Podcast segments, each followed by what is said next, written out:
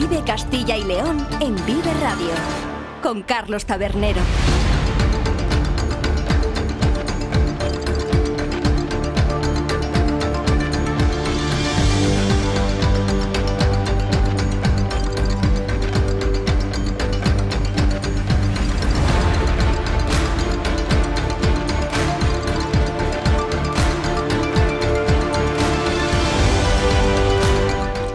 ¿Qué tal? Muy buenas tardes. Bienvenidos y bienvenidas todos y todas a Vive Castilla y León, el programa con el que les acompañamos desde la 1 hasta las 3 de la tarde para informarles de todos esos asuntos de interés que tienen lugar a lo largo y ancho de nuestra comunidad, con sus protagonistas, ya saben, las gentes de Castilla y León. Nos pueden escuchar a través de la FM en los distintos diales provinciales, también en nuestra página web www.viveradio.es, en las plataformas de streaming y podcast y en las redes sociales de Vive Radio. Todo ello, como cada día, con el sonido perfecto del que nos provee cada mañana y cada tarde nuestro técnico Ángel de Jesús. Es viernes 19 de enero y seguimos en situación de alerta en hasta 12 zonas de nuestra comunidad por la presencia hoy de la borrasca que va a dejar en Castilla y León viento, lluvia y nieve. La situación afecta principalmente a la provincia de Soria, que se encuentra en nivel de preemergencia, pero también a diversos territorios de Ávila, de Burgos, de Salamanca, de Segovia, de Palencia y de Valladolid.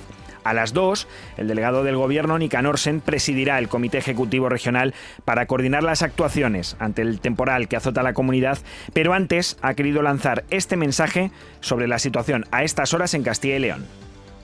Actualmente tenemos la fase de preemergencia en Soria, que es la provincia más afectada por este temporal, así como 11 zonas en alerta repartidas por las provincias de Ávila, Segovia, Burgos, Salamanca, Valladolid y Palencia. Lo más significativo respecto a la noche de ayer es que desde la Agencia Española de Meteorología se ha pasado de 2 a 5 las zonas en aviso naranja. A la meseta de Soria y Segovia, donde se prevían 10 y 5 centímetros de espesores de nieve, se han sumado este viernes las zonas del sistema central y la parte de Soria Ibérica, donde se prevén 20 centímetros de acumulación y la meseta de Ávila con 5 centímetros. Conforme a los datos, se prevé que Soria sea la más afectada porque toda la provincia está en aviso naranja por parte de la Agencia Española de Meteorología. Una provincia en la que además debemos estar alerta una vez que finalice este temporal, porque en la meseta y la zona ibérica está previsto que se alcancen los 14 grados bajo cero, lo que provocará la aparición de placas de hielo. Ello se traducirá en problemas en la vialidad de vehículos, así como los desplazamientos de viandantes. Por ello, quiero apelar a la prudencia de los vecinos de la provincia de Soria ante estas complicadas previsiones ya lo han oído, precaución, especialmente en la provincia de Soria, si van a coger el coche en las próximas horas en estas zonas que se encuentran en aviso, en aviso naranja. Por cierto, hablando de coches, eh, noticia de última hora. Y esta es buena ¿eh? para Castilla y León. La burgalesa Cristina Gutiérrez se acaba de proclamar ganadora del Dakar 2024 en la categoría Challenger, convirtiéndose en la primera española y en la segunda mujer en vencer en esta dificilísima prueba automovilística de pura resistencia en el desierto. Desde aquí nuestra más sincera enhorabuena. Precisamente sobre coches y trenes hablaremos en el programa de hoy, aprovechando la manifestación que este domingo tiene lugar en Salamanca, en Zamora y en Astorga, repasaremos algunas de las principales reivindicaciones en materia de infraestructuras viarias y ferroviarias que tiene la comunidad, especialmente en las provincias más despobladas. También aprovecharemos la presentación del nuevo cartel anunciador de la 27 edición de las Edades del Hombre para conocer las expectativas que la Fundación tiene puestas en esta edición, que recordemos comparten dos comunidades autónomas, Castilla y León, por supuesto, a través este año de la localidad berciana de Villafranca del Bierzo, y Galicia, porque Santiago de Compostela y el Camino de Santiago serán parte fundamental de esta edición de las Edades y viajaremos por último hasta Burgos, en concreto hasta Bañuelos de Bureba, porque allí se ubica la Asociación Escuela Maestro Antoni Benaiges, la organización que ha recuperado la figura de este docente asesinado por los franquistas y falangistas durante la Guerra Civil y que este año ha protagonizado la película El Maestro que prometió el mar, nominada a cinco premios Goya. Con todo esto y más, llegaremos hasta las 2 de la tarde, pero ya saben que ahí no acaba todo, porque a partir de las 2 y cuarto sigue este programa en la voz de Iván Álvarez. Vamos con ello, porque aquí comienza, en este último día de la semana, Vive Castilla y León.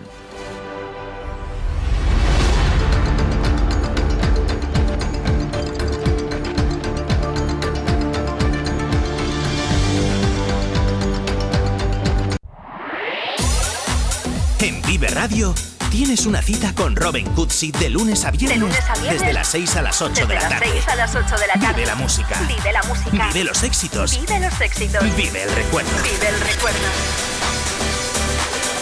Vive Radio con Robin Cutsi. Donde vive tu música. Vive Castilla y León en Vive Radio. Donde vive la información.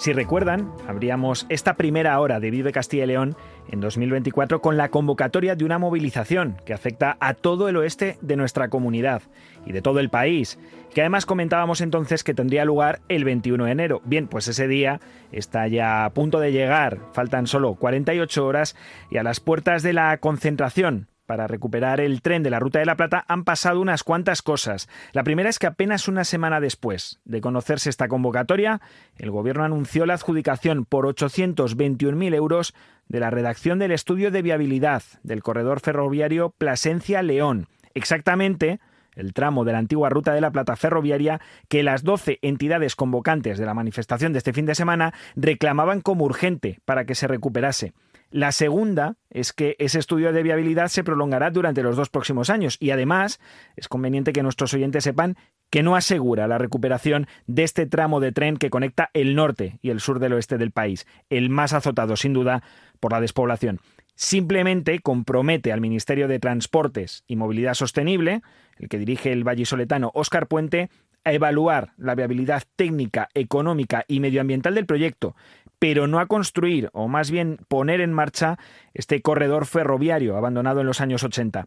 La tercera cuestión es que, como respuesta, las organizaciones convocantes no solo no han visto satisfechas sus demandas con esta noticia, sino que además han redoblado esfuerzos para lograr más presencia de ciudadanos e instituciones en las manifestaciones convocadas para este próximo domingo, porque según sus palabras, este estudio es un engaño del Ministerio de Transportes.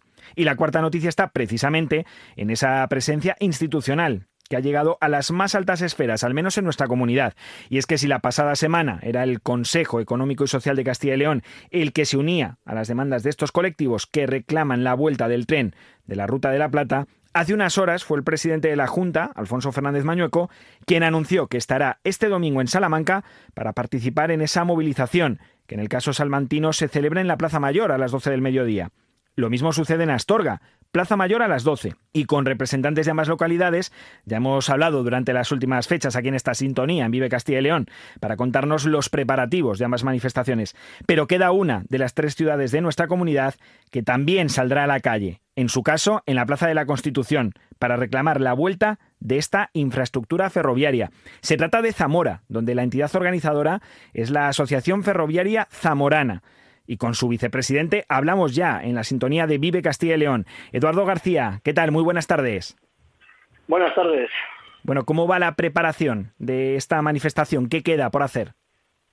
Pues poquita cosa, porque bueno, estamos trabajando en un manifiesto propio, vamos a usar también, claro, el manifiesto general de la plataforma Corredor Oeste, y bueno, pues detallitos, eh, simplemente anunciarlo, eh, animar a la gente que, que tiene que venir, porque todos somos importantes, todos somos ciudadanos y lo que esperamos es que haya la mayor participación posible, tanto de sociedad civil como de partidos, sindicatos, igual que, tuvimos el 4 de noviembre, y, sin banderas, porque al final se trata de defender algo que es de todos, y la gente a veces se toma la política como, como el fútbol, los tuyos y los míos, y si esto lo propone no sé quién, pues yo ya no voy, no, eh, queremos que sea algo sin banderas, que sea algo de todos los zamoranos que al final se, nos afecta a todos.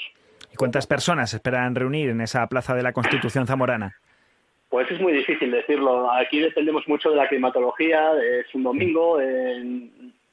Para nosotros cuantos más mejor, pero tampoco nos queremos marcar objetivos. Zamora no es la única, ya lo decíamos, también están Astorga y Salamanca en lo referente a Castilla y León, que es una de las comunidades desde luego más afectadas por el cierre de este corredor ferroviario junto a Extremadura. ¿Esperan que se note en la calle? Es decir, que las manifestaciones de Astorga, de Zamora y de Salamanca sean de las más numerosas. Pues esperamos que sí, porque el 4 de noviembre ya hubo unas concentraciones en las cuales es verdad que tuvimos la mala suerte en Zamora de la lluvia, que nos tuvimos que meter todos debajo de los soportales, pero yo creo que es algo que nos afecta a todos y no solo a nosotros, sino a los que no sucederán.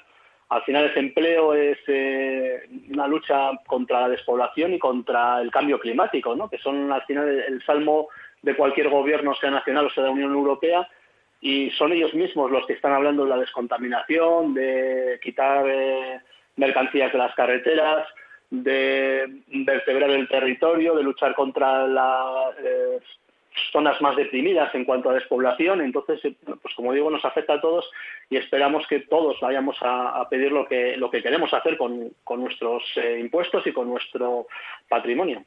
En Salamanca, la plataforma salmantina en defensa del ferrocarril también realizará otras reivindicaciones aprovechando esta manifestación, como por ejemplo más frecuencias del tren rápido. Yo no sé si precisamente al tener también un manifiesto propio en Zamora sucederá lo mismo y pedirán otras cuestiones relativas a este tipo de infraestructuras para la capital y la provincia zamoranas. Bueno, nosotros en esta ocasión no queríamos mezclar. Eh, nosotros como asociación ferroviaria ya hicimos hace un par de años un documental que está en YouTube, en el nuestro y en el de la televisión local de Castilla y León, en defensa del tren regional Valladolid-Puebla de Sanabria, porque eh, lo que no queremos es que pase como con la Ruta de la Plata. ¿no? Yo creo a veces hay que hacer un poco como esto de la, protesta preventiva. Entonces, eh, luchamos mucho por el tren regional. Eh, tenemos en mente seguir haciendo acciones con este tema del tren regional, porque solo tenemos una frecuencia diaria entre Valladolid y Puebla de Sanabria. Y, ya digo, estamos en ello, incluso hemos hecho documentales, presentaciones en televisión, presentes ruedas de prensa y demás. Pero eh, pensamos que el protagonismo de este domingo es la Ruta de la Plata, vamos, la Ruta de la Plata.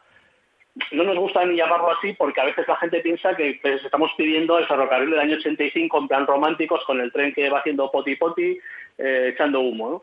Hmm. Eh, lo, hemos querido llamar nuestro cartel la reivindicación por la reapertura del Palazuelo Astorga, un poco eh, haciendo creer a la gente de que eh, pedimos un ferrocarril nuevo, moderno, acorde a estos tiempos, que no estamos pidiendo que volvamos al año 85 con paradas en todos los pueblos y un tren que casi echas a correr y te. Entonces, bueno, queremos darle ese protagonismo este domingo al, al tren para la Astorga. En ese sentido, no sé si temen que precisamente eh, por situaciones como la que comentábamos que se pueda dar en Salamanca se difumine esa petición principal, ¿no? Con esas otras peticiones que en el caso salmantino y en otras ciudades se puedan hacer para sus eh, propias eh, cuestiones sobre recursos ferroviarios. Yo creo que no. Además es muy lícito también. Me parece muy bien que así lo hagan. Nosotros ya digo, en este caso hemos querido centrarnos en, en el ferrocarril del corredor oeste pero es muy lícito, por supuesto, y además yo creo que eh, al hacer una concentración a nivel nacional, que va a haber gente en Gijón, eh, desde Gijón hasta Cádiz, eh, yo creo que los medios al final van a hablar en general del corredor oeste, que evidentemente se también se tratarán otros temas y que son no solo lícitos, es que si no son además necesario pedir por lo que por lo que es necesario para una provincia, para una ciudad como Salamanca, pues nos parece estupendo, claro. Porque claro, hay que recordar eh, a todos nuestros oyentes, y lo apuntaba ahora mismo Eduardo García al señalar que las concentraciones van a ir desde Gijón hasta Cádiz, que además de estas dos ciudades mencionadas y de las tres de Castilla y León, de las que ya hemos hablado, de Astorga, de Salamanca y de Zamora, también va a haber concentraciones simultáneas a las 12 del mediodía en Plasencia, en Cáceres, en Mérida, en Almendralejo, en Zafra, en Huelva, en Sevilla, ¿Cómo de difícil ha sido poner a todas estas ciudades de acuerdo en el día, en la hora y sobre todo en las reivindicaciones solicitadas? Pues no, no es difícil, porque realmente son reivindicaciones de hace más de, 35 años, 38 si no recuerdo mal ahora mismo. Eh, es cierto que algunos, bueno, pues en el año 85 teníamos 7 años, pero eh, los que nos sucedieron y ahora nosotros eh, tenemos estas reivindicaciones muy claras desde hace mucho, están en nuestros estatutos como asociación de aficionados al ferrocarril incluso, y en otras ciudades pasa exactamente lo mismo. O sea, al final todos creemos que no es eh, lógico una red solamente radial. No puede ser que para ir de Zamora a Sevilla haya que ir a Madrid. No puede ser que para ir a Málaga pase lo mismo, para ir a Gijón eh, no podamos ir en ferrocarril eh, o a Salamanca, cuando eh, hay un intercambio brutal de trabajadores entre estas dos ciudades, ¿no? Zamora y Salamanca. Lo mismo pasa con Benavente. Entonces son reivindicaciones ya de hace tanto tiempo que no es nada difícil ponerse de acuerdo. Otra cosa, bueno, pues el día a la hora, bueno, hay una plataforma que es Corredor Oeste que gestiona un poco esto Y nosotros lo que hacemos es sumarnos y me imagino que los demás hacen un poco lo mismo. Eh, aprovechar esta eh, convocatoria a nivel nacional y decir nosotros estamos de acuerdo y nos sumamos. Eh, se suman dentro de un manifiesto que se leerá en todas y cada una de estas concentraciones, que es el manifiesto común y en el que, que se incluye, es decir, ¿qué se le va a pedir al gobierno? No sé, si se han establecido fechas y tramos para la puesta en marcha de, este tren. Mm, lo que se va a pedir es, por un lado, que las obras, bueno, primero que haya una inversión, una apuesta clara por el oeste, porque no, no es de recibo eh, mm, dar falsas esperanzas con, que es que no solo ya sé de este estudio, sino que desde, desde que se cerró la línea, cada partido político, cada elecciones que se ahí a nivel nacional, algún partido político propone la reapertura y luego se queda en nada. No es de recibo esto y lo que se va a pedir es, por un lado, eh, una apuesta clara por el oeste, es decir, que haya un presupuesto que aparte del estudio de viabilidad haya un estudio informativo y que eh, se pida en plazo, antes de que terminen los plazos, creo que son dos meses, a la Unión Europea que se incluya este corredor en la red básica europea ampliada, para que esto se dote de un presupuesto, porque solo el estudio de viabilidad, disculpa, todo estudio al final es un planteamiento de un problema, es una recogida de datos y unas conclusiones. Pero eh, estos datos, la recogida de datos y las conclusiones al final dependen de unos criterios. ¿Quién marca esos criterios? Normalmente quien paga el estudio, ya lo sabemos. Pero a lo mejor era bueno que se tuvieran de antemano, porque si solo nos ceñimos a criterios de rentabilidad, ninguna línea de alta velocidad de este país es rentable. Como mucho la Madrid-Barcelona, que no es rentable, pero sí es cierto que su explotación da para cubrir gastos, pero el resto no es rentable económicamente. Entonces, ¿cuáles van a ser los criterios para decidir si sale una ruta de eh, Plasencia Astorga? Eh, hay que mirar otros criterios. ¿no? Está la rentabilidad social desde el punto de vista de la descontaminación, desde el punto de vista de quitar eh, camiones de las carreteras, en, lo que es en general. ¿no? Se dice que un, una locomotora gastando lo que eh, cinco camiones puede transportar más que 50 camiones. Esos son los criterios que había que mirar y por otro lado, pues yo lo que se va a pedir es que aparte de este estudio se haga una apuesta para tener una, un presupuesto y para ello hay que informar y solicitar a la Unión Europea y además del presupuesto pues una apuesta clara ¿no? Eh, por, eh, por una zona tan deprimida como es la zona oeste. Desde luego, porque si hay algo que debe marcar este tipo de iniciativas eh, por parte de las autoridades y de las instituciones tiene que ser precisamente esa rentabilidad social de la que nos hablaba ahora Eduardo García, porque no se puede medir todo en criterios económicos y máxime cuando se habla de una zona como la del oeste de España, como la del oeste de Castilla y León, que ha ido perdiendo población también por falta de políticas quizá desde los ámbitos nacionales y regionales y que de alguna manera se tiene que devolver para que puedan crecer estas zonas y que no se hable tanto de despoblación sin llevar a cabo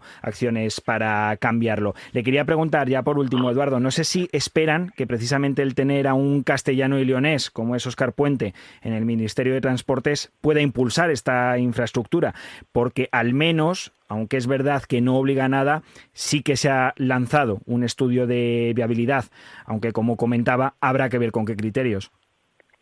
Bueno, yo en política no me quiero entrar porque al final eh, eh, la política el problema que tiene es que eh, tienen muchas cosas que defender. Tienen que defender una política social cada partido, una política económica, una política sanitaria, agrícola, etcétera, y su propia supervivencia. Entonces, cada una de estas cosas al final se convierte en moneda de cambio.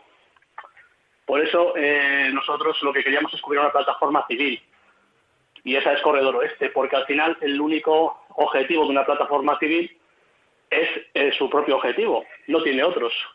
Nunca puede convertir en moneda de cambio el objetivo principal, que es la Ruta de la Plata, a diferencia de un partido político, el que sea, me da igual, que puede eh, priorizar otras eh, actividades, otras políticas, la propia supervivencia y usar como moneda de cambio el objetivo principal para nosotros lo importante al final, como, como dices, es eh, Zamora es la segunda provincia de España después de Jaén en pérdida de población y, lo que no podemos es esperar al año 2050. Eh, ¿qué, qué validez tendría un estudio hecho que van a tardar dos años, nos están diciendo, cuando luego nos dicen que habría que empezar una obra si se decide que sí, eh, y, con la pérdida de población que tiene Zamora. Yo creo que no estamos para perder años y para nosotros lo importante, más que que quienes en el gobierno, que, bueno, hemos tenido partidos de todos los colores y al final, pues eh, ninguno nos ha solucionado el problema hasta ahora. ¿Qué pasará? Pues no lo sé, pero, pero ya digo, que haya un político de aquí o no eh, no es nuestra prioridad.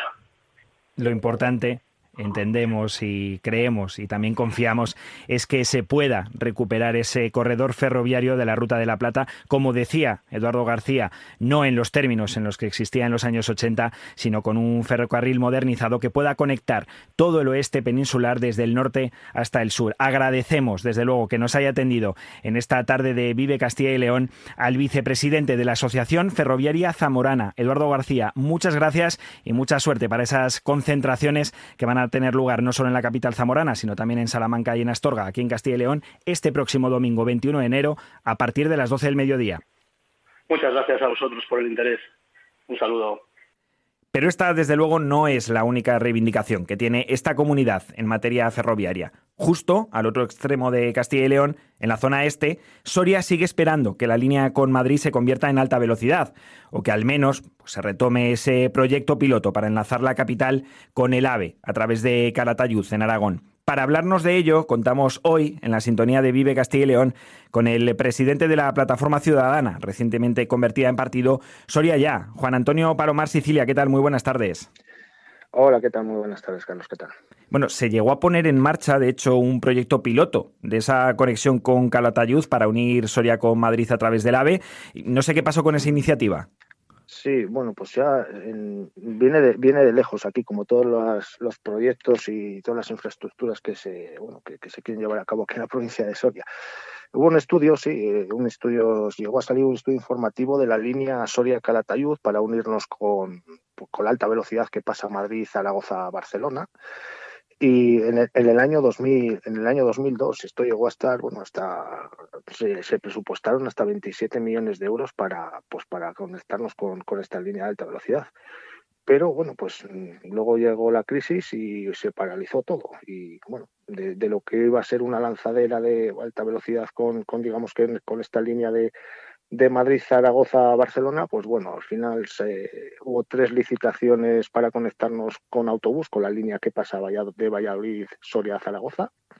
Hubo tres licitaciones fallidas, no se llegó a, ningún acuerdo, no, no, se llegaron a desarrollar al final, no se llegaron a poner en marcha y bueno, pues ahora mismo estamos con, una línea, con un VTC, un taxi que, bueno, que, nos lleva a los pasajeros que estemos empadronados en la provincia de Soria, nos lleva, nos lleva hasta, hasta Calatayud.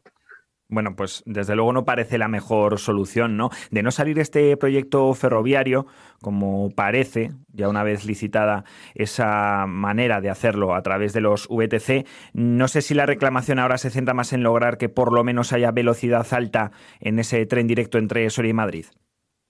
Sí, sí, bueno, otra de las reivindicaciones es, esa que, bueno, además eh, se están acometiendo unas, unas mejoras en la línea. Eh, se iba, bueno, íbamos a reducir los tiempos, pero bueno, seguimos en, en las tres horas que nos conectamos con Madrid, eh, mientras que en coche, pues en dos horas y diez, dos horas y cuarto estás. Entonces, bueno, pues vemos que no es competitivo y hay que, hay que bajar de las dos horas esta, esta velocidad del tren y bueno, esto es pues bueno, pues las máquinas que tenemos que son diésel, tenemos una línea que no está electrificada, y bueno, pues eh, seguir reivindicando sobre todo eso, que se nos ponga una, ya no una alta velocidad, eh, no queremos sino un alvia, simplemente, bueno, bueno eh, que nos conecten hora y media con una, hora con Madrid y, sería suficiente que por lo menos se tarde menos en tren, ¿no?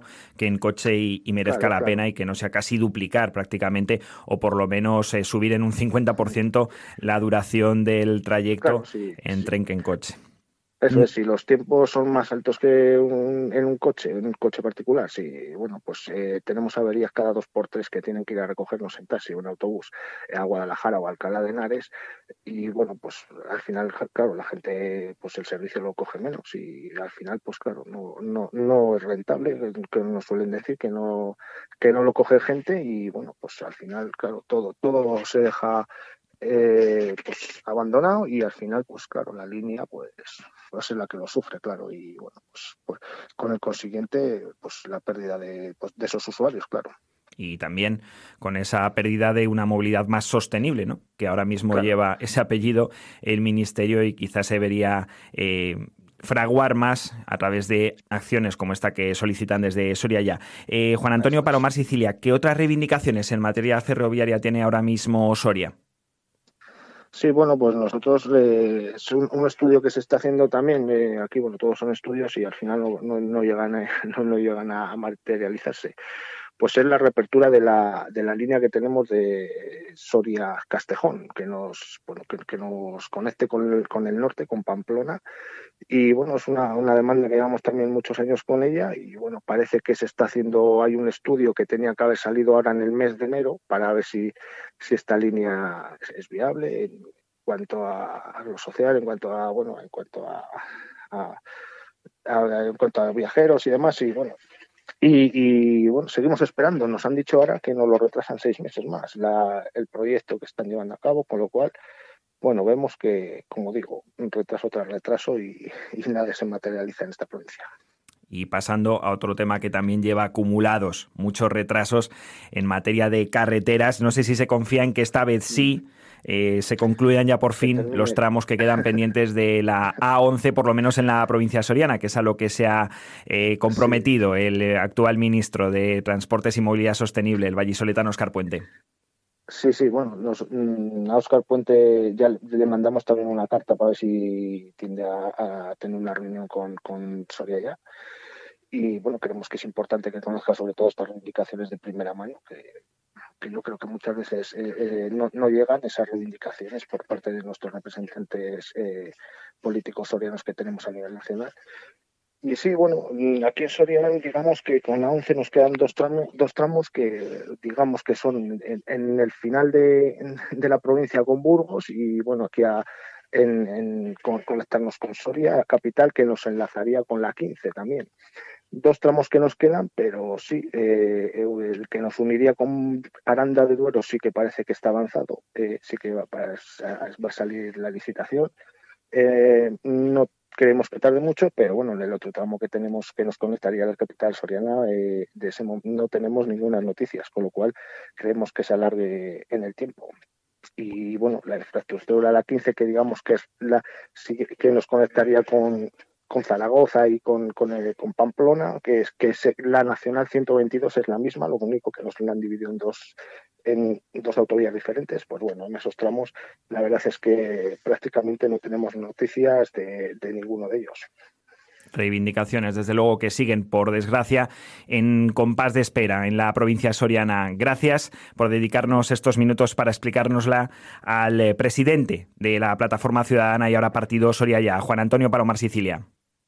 Nada, muchas gracias a vosotros y acabamos de repasar esas reivindicaciones de Soria. También hemos conocido las de Salamanca, las de Zamora, las de León, a través de esa manifestación de este domingo para exigir la recuperación del corredor ferroviario y de la Ruta de la Plata. Y nos vamos a ir ahora hasta Ávila, donde también hay infraestructuras ferroviarias y viarias que atender y que poner en marcha. Las conocemos de la mano de José Ramón Budiño, presidente de Por Ávila. ¿Qué tal? Eh, muy buenas tardes, presidente. Muy buenas tardes. Buenas tardes. Bueno, ¿cómo está ahora mismo la situación ferroviaria en Ávila? Porque hay conexiones con Madrid, con Salamanca, con Valladolid, pero todo en media distancia. No sé si se confía en lograr a corto plazo que la alta velocidad eh, llegue a la provincia bulense. Bien, eh, somos realistas, somos realistas para que, los oyentes lo, puedan entender. Hace 20 años la duración del viaje en tren Ávila-Madrid era de una hora diez minutos y ahora mismo ronda las dos horas. Creo que ese es el resumen más eh, palpable, más fehaciente, más realista de la situación de abandono en cuanto a materia ferroviaria y servicios en materia ferroviaria con, con la provincia de Ávila y en este caso con la, con la capital. Como le digo, somos realistas. Eh, esa era una demanda, incluir Ávila en alta velocidad. Se decidió eh, que fuese por, por la ciudad, por la provincia de, de Segovia. Aún así creo que habría sido bueno ver algún mecanismo para poder pues generar lanzaderas, incluso desde Ávila, para con esa línea, pero esa demanda también ha quedado desechada. Hemos insistido no solo en la mejora de tiempo, sino incluso por la cercanía, como les decimos, con, Madrid, con la capital de España, de poco más de 100 kilómetros, eh, de que se pudiese incluir a, la ciudad de Ávila, a la provincia, con la red de cercanías de Madrid. También, pues siempre se ha desechado esa iniciativa. Y el último TEN, valga, pues bueno, el símil, eh, era con ese desarrollo del corredor eh, atlántico intentar poder eh, tener participación en el mismo, pero igualmente se ha desechado que, pase por la ciudad de Ávila y por la provincia de Ávila. Por lo tanto, pues igual que está pasando con esas provincias de Castilla y León, la despoblación es un motivo que sea resultado del azar o, del fruto eh, del propio futuro de la propia ciudadanía, sino simplemente si a ciertos territorios les cerciora de esos derechos básicos que puede ser la, comunicación, pues lógicamente la, el ciudadano, la población elige en municipios, provincias que tengan mayor capacidad, en este caso, de comunicación. Y de ahí, pues, el problema que compartimos con otras provincias y que en Ávila, pues, que es algo que el mejor resumen es ese, que en 20 años hemos aumentado el viaje a la capital de España y con otras provincias, con Valladolid, con Salamanca, pero con la capital de, España de esa hora y 10 minutos a las dos horas actuales. Ir para atrás en vez de para adelante es quizá ese resumen. No sé si quizá la ampliación del corredor ferroviario con eh, Palencia, con Medina del Campo, con Valladolid, el que llegue a Ávila y Arevalo sí que lo ven más factible. Efectivamente, si nosotros lo que sea cualquier mejora, como le digo, eh, estamos muy alejados de populismos y de eslóganes que incluso hubo una gran manifestación en Ávila en noviembre del 21 que llevaban la, la, pancarta de esa manifestación pues personas que ahora tienen responsabilidades y que incluso pues bueno están en Madrid con representación que se le han concedido los propios abulenses y pudiesen trasladar esas demandas al, gobierno de España o a las Cortes Generales. Bien, el motivo no sé cuál es, pero es verdad que las grandes formaciones cuando llegan al, gobierno priorizan por pactos, por políticas de un grado mucho más eh, nacional y vuelven a abandonar esas, esas demandas. Nosotros eh, somos, como digo, realistas y creo que el, el castellano y leonés solemos ser personas, eh, además de realistas, austeras y comprometidas con que siempre haya una unidad territorial dentro de la nación pero lo que decimos siempre, eh, no queremos ser más que nadie, pero tampoco menos. Y aquí, eh, y aquí ya hablo como representante político en la provincia de Ávila y de la capital, eh, Ávila vuelve a estar, a estar castigada en materia ferroviaria. Y en carreteras también, ¿no? Porque se sigue exigiendo la bonificación de los peajes que todavía no se ha producido. No sé si les han dicho si es viable y si hay algún plazo para llevarla a cabo. Efectivamente, el actual gobierno se ha comprometido para el 2029 que no es poco, porque siempre se ha dado el silencio por respuesta, pero sí que es verdad que esos peajes de la P6 y la P51 pues siguen siendo un lastre tanto para el ciudadano que tiene que trasladarse y movilizarse a, Madrid, como a la posibilidad de poder albergar empresas que por, el ámbito logístico tengan un mejor eh, acceso a las eh, principales vías de ámbito nacional. Igualmente hemos pedido algo tan tan básico como es una mejora en la unión, en la circulación de la ciudad de la capital con la A6, una de las arterias principales de comunicación a nivel nacional, porque tenemos un tramo que además de peligroso, entendemos que igualmente lastra mucho el posible desarrollo de la capital. Como les decimos, no estamos pidiendo nada que no se haya dado a otros peajes, en los cuales creo que el ámbito político y las negociaciones políticas han pesado más que la propia demanda social y la propia demanda creo que puedan tener ciudades que piden eh, una igualdad de condiciones y como les digo dentro de, esa realidad que ahora mismo nos, compete y de esa preocupación que compartimos con muchas provincias de la comunidad por la despoblación y la falta de oportunidades para poder generar oportunidades y, en definitiva, empleo para nuestros ciudadanos, entendemos que son mejores capitales que, hay que afrontar. Infraestructuras, desde luego, necesarias para ese crecimiento de la ciudad y de la provincia bulense. Agradecemos que haya compartido estas reivindicaciones con nosotros aquí en esta tarde de Vive Radio Castilla y León al presidente de Por Ávila, José Ramón Budiño. Agradecido, como siempre, por darnos voz de su medio. Bueno, pues eh, ya lo escuchan, reivindicaciones en Ávila, que podríamos extender desde luego también a Burgos, donde, por ejemplo, en Aranda se espera esa construcción del tramo de la 11 que les une con Peñafiel, igual que parece que en este caso sí va a suceder el que les conecta con Langa en Soria, también en León con la 60 que les une con Valladolid sin pasar por el nudo de la A6 que supone Tordesillas, en Palencia como en Valladolid donde se reclama ese soterramiento del ferrocarril, difícil en este caso, sobre todo en la capital pucelana, o la conexión de alta velocidad entre Palencia y Santander. Y por último, por no olvidar eh, a Segovia, pues también recordar que la estación de Guiomar, la estación de los trenes de alta velocidad, que está bastante alejada del núcleo poblacional, pues bueno, requiere de aparcamientos más amplios y un mejor acceso peatonal. Deberes, demandas, todas ellas, que desde Castilla y León se piden al nuevo ministro de Transportes y Movilidad Sostenible, a Óscar Puente, que precisamente sobre la primera que abordábamos en el programa, sobre esa petición para recuperar la vía férrea de la Ruta de la Plata, se ha pronunciado hoy, antes del nombramiento como doctor honoris causa de la Universidad de Valladolid del alto representante de la Unión Europea para el Exterior, de Josep Borrell. Y apuntaba Puente a esa licitación del estudio de viabilidad a la que nos referíamos al inicio. Hemos licitado el, estudio de viabilidad de esa, de, la, en concreto de la parte del trazado que va desde León hasta Plasencia. Eso es lo que hemos licitado y ahora eh, tenemos que adjudicar. Son 24 meses eh, el estudio y cuando concluya tomaremos las decisiones que, que correspondan de acuerdo con ese estudio de viabilidad. No obstante, recordaba el ministro de Transportes y Movilidad Sostenible que no se trata de recuperar la vía, porque esta ya no existe se arrancó de hecho, sino que habría que empezar de cero. Tengan en cuenta que es una vía, ahora se vuelve a hablar de ella, pero que se desmontó hace más de tres décadas y que ahora mismo es una vía verde, es que se arrancó la infraestructura, entonces tenemos que empezar de cero. Y lo primero, tal y como prescribe la, ley, es hacer un estudio de viabilidad para ver si es posible llevarla a cabo, la relación de costes, la relación también de posibles tráficos y a partir de ahí tomar una decisión eh, puramente racional. Y en cuanto a las peticiones propias de la ciudad y la provincia de Salamanca, en referencia a recuperar frecuencias ferroviarias, esto comentaba Óscar Puente, el ministro de Transportes y Movilidad Sostenible. Lo he dicho por activa, por pasiva y por perifrástica. Incluso he grabado un vídeo que, espero que se emita en estos días eh, explicándoles a, los vecinos y vecinas de Salamanca las razones por las que perdieron eh, eh, la frecuencia. ¿no?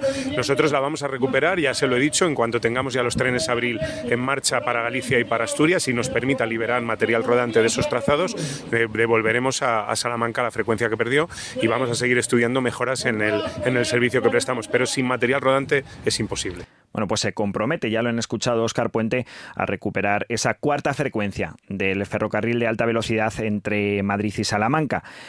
Puente, que también habló ayer sobre otra petición que en este caso es común a todas las provincias de Castilla y León, el corredor atlántico, que como el Mediterráneo son, según dijo, su prioridad en esta legislatura. Bueno, eh, los dos corredores, como he explicado antes, son, son, probablemente las obras de infraestructuras más importantes que vamos a, vivir en los próximos cinco años.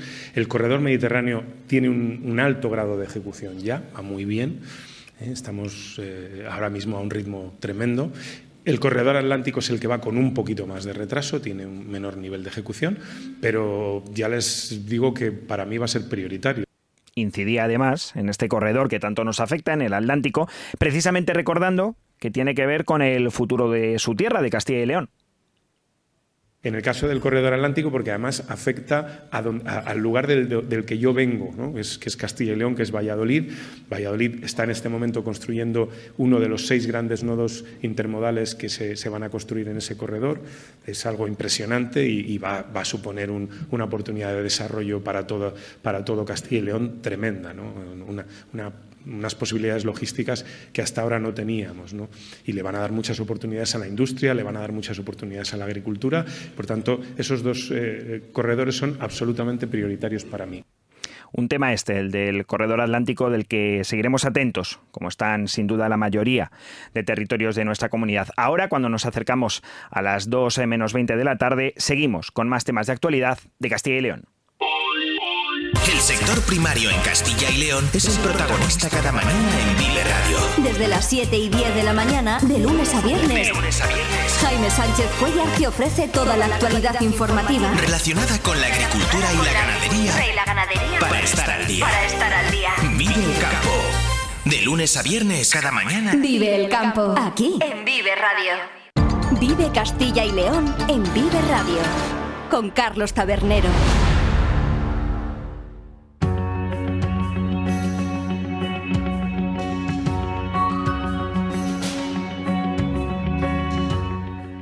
Seguimos en esta sintonía, en su sintonía, en la de Vive Castilla y León, con plena actualidad, porque hace apenas unos minutos se celebraba en el refectorio del monasterio de Santa María de Valbuena, en la provincia de Valladolid, la presentación del cartel de la nueva edición, la número 27, de las Edades del Hombre. Una cita que recordemos se va a celebrar de manera simultánea en dos comunidades autónomas, la tradicional, donde nació, donde sigue, Castilla y León, pero también en Galicia. Y es que el Camino de Santiago, que es fundamental en el patrimonio turístico y artístico de ambas comunidades, tiene mucho que decir en esta nueva edición de las edades que albergarán Villafranca del Bierzo por un lado y Santiago de Compostela por otro. Y como van quedando menos días para su inicio, y dado que hoy, como les decíamos, se ha presentado ese cartel de esta nueva edición, hablamos ya con el director de comunicación y portavoz de la Fundación Las Edades del Hombre, Jesús Barros. ¿Qué tal? Muy buenas tardes.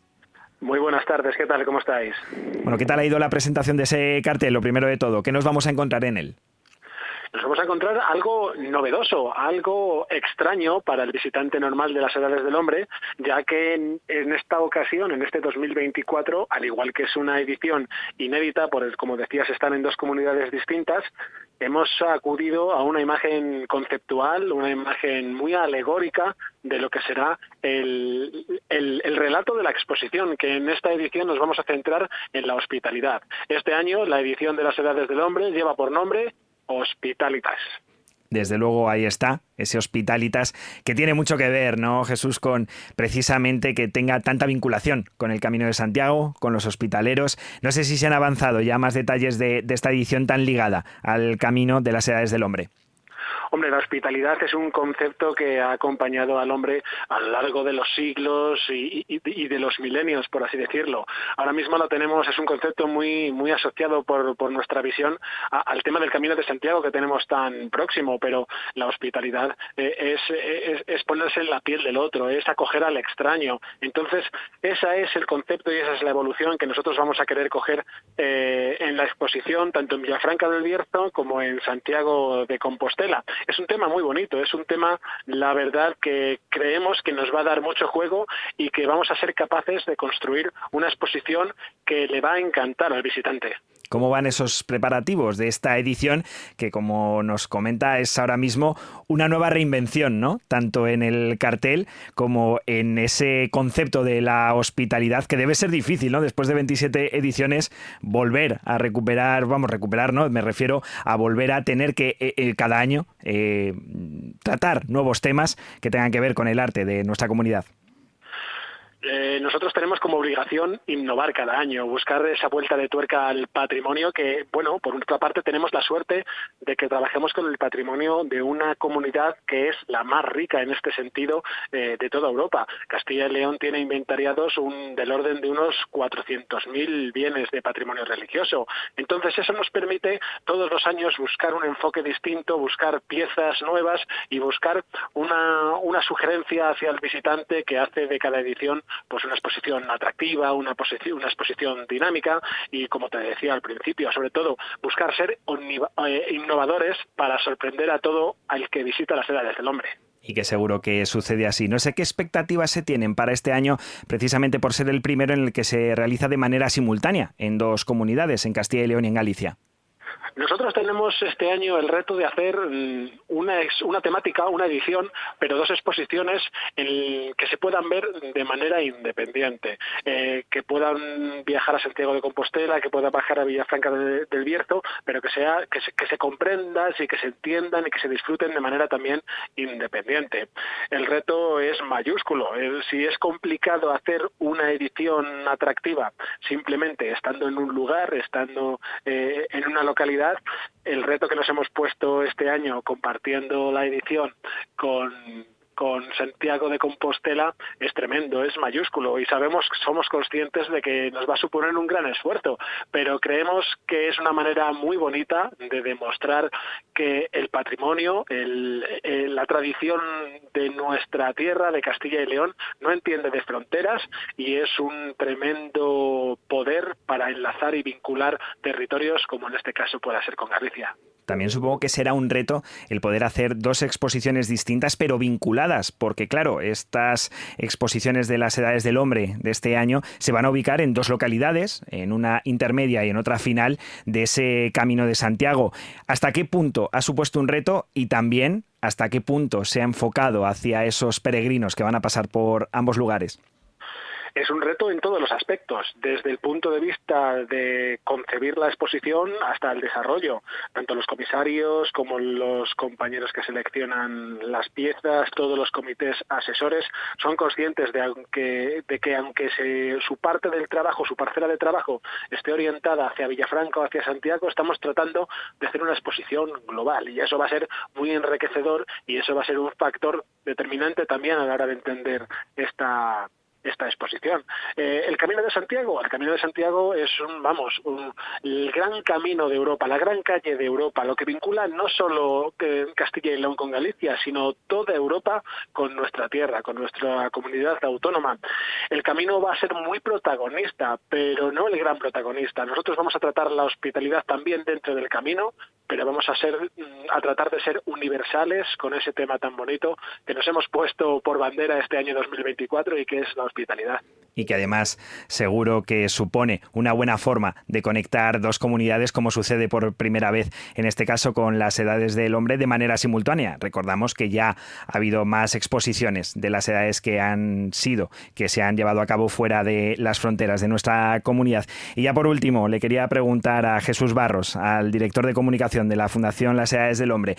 Supongo que habrá que esperar a ver cómo va esta edición, pero estamos convencidos de que será un éxito. ¿Se va a institucionalizar? ¿Se van a realizar más eh, exposiciones que tengan a dos comunidades, entre ellas Castilla y León, conectadas, si esta va bien, como se espera? Nosotros de momento, con el anuncio que hicimos eh, eh, hace unos pocos meses de lo que sería el programa expositivo previsto para 2024 y 2025, eh, pudimos anunciar que en este 2024 estaríamos en Villafranca del Bierzo y en Santiago de Compostela y que tenemos la ambición de poder estar, ojalá sea así y ojalá se, se lleve a, buen puerto la, el proyecto, una edición en 2025 entre Zamora y Oporto.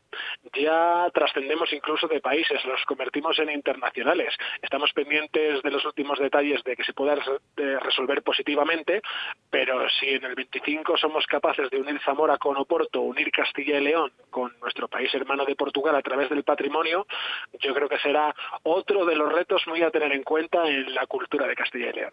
Pues ya lo escuchan, Castilla y León y la Fundación Las Edades del Hombre, que rompe fronteras y que aúna territorios, eh, consiguiendo que Castilla y León se comunique, en este caso, con Galicia a lo largo de 2024, con esta nueva exposición que va a tocar el tema de la hospitalidad y el próximo año, si todo va bien, esperemos que así sea, con Oporto, con Portugal, con un nuevo país. Muchísimas gracias por habernos atendido y por habernos contado todas estas eh, exposiciones que van a tener a cabo eh, en este 2024 la Fundación Las del Hombre Jesús Barros, al director de comunicación.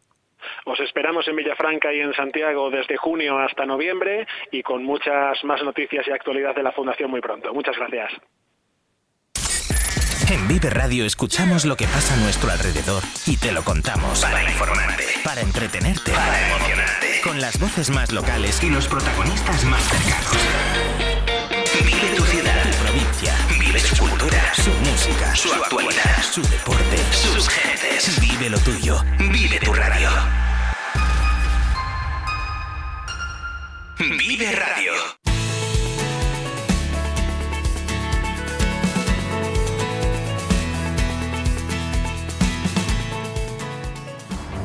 Estoy buscando a mi bisabuelo, Bernardo Ramírez.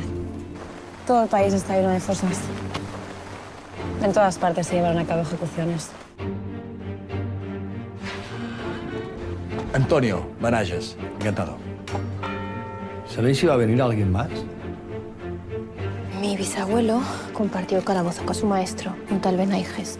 Se llama imprenta. Con ella vamos a publicar nuestros propios cuadernos. Cuanto más aprenda ahora Emilio en la escuela, más opciones tendrá para su futuro. No me va a decir usted a mí lo que es mejor para mí. Esto que escuchan es el tráiler de una película que cuenta con cinco nominaciones a los premios Goya, que además este año se celebran, ya saben, en nuestra tierra, en Castilla y León, concretamente en Valladolid. La película se llama El maestro que prometió el mar y cuenta la historia de Antoni Benaigues, un docente catalán de los denominados freinetistas, por seguir las enseñanzas del pedagogo francés Celestin Freinet, que llegó a la localidad burgalesa de Bañuelos de Bureba, poco antes de que comenzase la Guerra Civil Española, y al que los franquistas asesinaron en la vecina localidad de Briviesca. Una historia que se conoce gracias a una asociación que ha recuperado la figura de este maestro y que se ubica precisamente en Bañuelos de Bureba. Se llama Asociación Maestro Antoni Benaigues y con su secretario hablamos. Javier González, ¿qué tal? Muy buenas tardes. Hola, buenas tardes. Bueno, ¿cómo se llevó a cabo el proceso de recuperación de esta figura? ¿Con qué archivos se contaba para poder conocer su historia? Bueno, pues eh, en principio eh, fuimos eh, viendo la dimensión de, Antonio Benaiges pues mm, por datos que íbamos eh, recogiendo en el ayuntamiento y luego pues eh, en la asociación. La asociación lleva funcionando desde el 2013 y bueno pues es una como una como una bola de nieve que fue creciendo según bajaba por la montaña. Eh, nos llegaron datos, pudimos eh, saber quién era el maestro, porque en principio no sabíamos ni siquiera el nombre del maestro. Eh, nos pusimos en contacto con la familia, a raíz también de, del levantamiento de, la fosa de, la Pedraza, también empezamos a, tener más datos de personas que, estuvieron en aquellos en, aquellos momentos eh, implicados con el maestro y bueno poco a poco pues así surgió y se nos ocurrió la idea de, que mejor homenaje que su escuela pues rehabilitarla porque se estaba el edificio se estaba cayendo y en esta película que les comentábamos se cuenta no solo la historia de Antonio Benaiges, sino también precisamente la recuperación de su figura. ¿Se pusieron en contacto con ustedes desde la productora para conocer más información sobre el maestro y sobre todo si se ha contado y se ha contado bien ese proceso de recuperación de su figura? Sí, nosotros desde el primer momento, eh, Francisco Escribano, que es uno de los productores, eh, ha estado en, el, inicio de, esta historia porque eh, a raíz de lo que he comentado antes de la fosa de la Pedraja, pues eh, le llamó la atención que un, sobrino mío pasara por allí y, dijese que, que probablemente el maestro de Bañuelos estaba allí. Y bueno, pues eh, desde el primer momento hemos tenido una colaboración muy estrecha, eh, facilitándole nosotros todos los datos que íbamos encontrando y luego pues él aportando también con su libro pues eh, sus investigaciones. Bueno, pues ahí lo tienen. Es la historia no solo de este maestro, sino también de cómo el trabajo de todo un pueblo y de toda una asociación, como es en este caso la de maestro Antonio Benaiges, sirve para recuperar la figura de un maestro que tanto hizo por los chavales de este pueblo, de Bañuelos de Bureba. ¿Cómo se recuerda ahora su figura precisamente en el pueblo, en Bañuelos?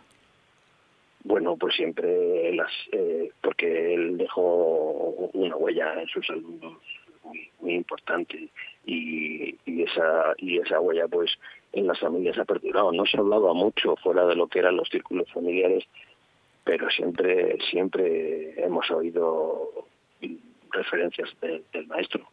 Claro, porque esa memoria qué importante es, ¿no? Que perviva y que los pueblos sean conscientes de las personas que forman parte de ellos y que tanta huella dejan, como en este caso Antonio Benaiges. Sí, exacto, porque además eh, el fascismo también lo que hace es eh, intentar borrar las personas, las, historias de las personas.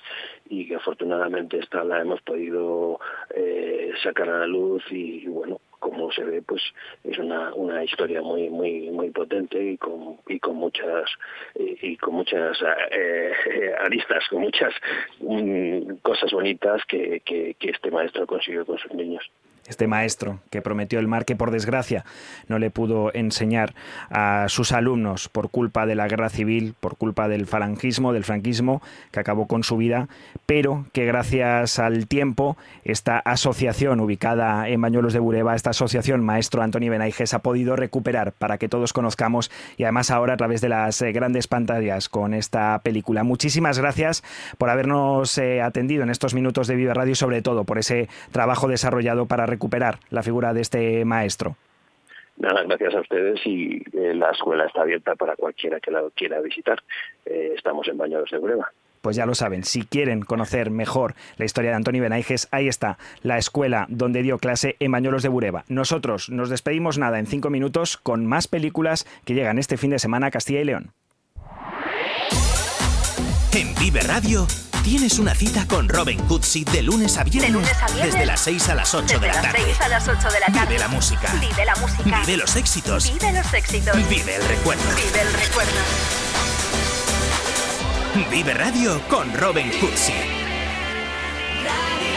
Donde vive tu música. Vive Castilla y León en Vive Radio. Con Carlos Tabernero.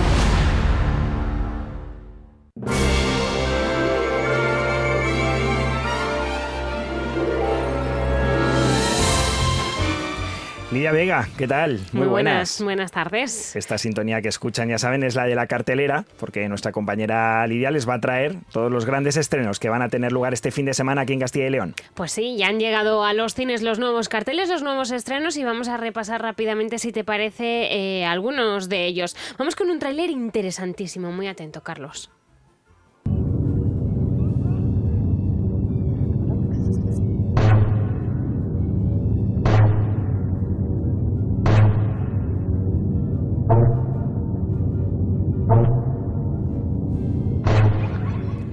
Esto qué es? Un minuto y medio así. Este es el tráiler, un minuto y medio de este ruido que da, da, como miedito, ¿verdad? Da mal rollo, sí. Bueno, pues es un... La película es la zona de interés, eh, habla de una familia que está creando una nueva casa con jardín cerca de un campo de concentración porque él es comandante de Auschwitz y esta película ha sido grabada en Auschwitz en el año 2021. Tiene ya varios premios acumulados, de, acumulados del año pasado. Gran premio del jurado en el Festival de Cannes, tres nominaciones a los Globos de Oro, seis nominaciones a los premios del cine europeo, entre otras muchas. Es Entiendo, verdad... Lidia, que por la película, no por el tráiler. bueno, pues yo creo. Es verdad que el tráiler pues no nos destripa nada, pero con tantos premios, si a alguien le gusta mucho las películas ambientadas en la Alemania nazi, tiene que ir a ver la zona de interés. Y vamos a por una con sello español. ¿Qué hace un tío de Vallecas en un contenedor que ha viajado desde España hasta Hong Kong con 1.550 millones de euros? Esta historia comienza unos años antes. En ti. A Paco Escámez le apodaban Mr. 3%. Por supuesto. Me convertí en correo belga. Movía dinero negro de Madrid a Bruselas. No te acerques a mi hija. 2002. Bueno, pues este es El Correo. Año 2002. Iván es un ambicioso chaval de Vallecas al que su barrio se le queda pequeño. Desde su puesto de aparcacoches en un lujoso club de golf de la capital, pronto va a dar su primer gran paso a convertirse correo belga para la organización internacional dedicada al blanqueo de dinero. Ya te digo que con la avaricia al final se le queda pequeño y quiere más y quiere más y más dinero. Esta cinta está basada en hechos reales y es una comedia negra dirigida por Daniel Calparsoro uno de los directores más reconocidos del panorama español, desde luego. Y vamos a por otro Tyler. Aviso, vienen sustos y viene miedo.